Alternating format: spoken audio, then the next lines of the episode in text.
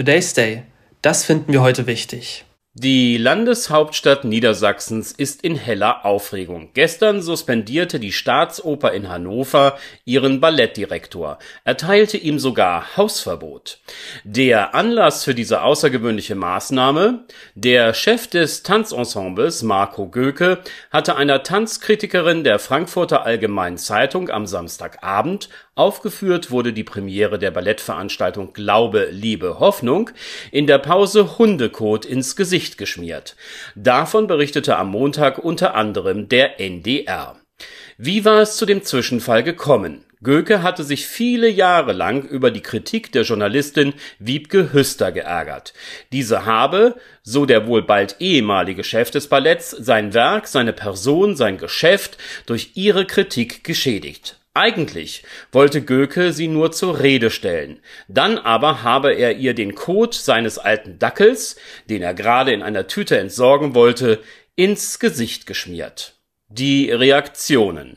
Die Tanzkritikerin, sie hat eine Anzeige erstattet. Und ihr Arbeitgeber, die Frankfurter Allgemeine Zeitung, reagierte bereits am Sonntag mit einem Artikel, in dem bemerkt wurde, dass das Ereignis zeige, wie in Kunstkreisen mit Kritikern umgegangen werde. Der Deutsche Journalistenverband Niedersachsen verurteilte die Aktion als einen Angriff auf die Pressefreiheit.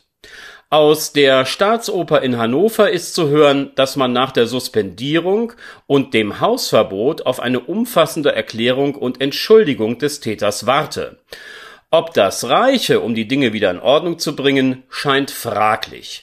Den niedersächsischen Kultusminister zitiert der NDR hierzu mit den Worten Gewalt anzuwenden und übergriffig zu werden, das ist nicht zu entschuldigen. Der Ballettdirektor selbst erscheint erschrocken über sein eigenes Handeln zu sein. Er wisse, so berichtet das ZDF, dass es gesellschaftlich bestimmt nicht anerkannt sei, wenn man wie er zu solchen Mitteln greife. Differenzen welcher Art auch immer treten im menschlichen Miteinander nun einmal auf. Sie sind gleichsam unvermeidlich.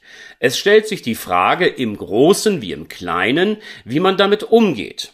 Darüber sprechen und Wege zum Miteinander finden bietet sich als Lösung an. Schließlich haben wir doch als Menschen die einzigartige Gabe, kommunizieren zu können.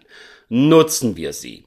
Das Verschmieren von Verdauungsresten in Gesichtern derer, über die man sich, wie in diesem Fall sehr lange, geärgert hat, erleichtert zwar kurzfristig die frustrierte Partei, bringt ihr aber über den Moment hinaus wenig.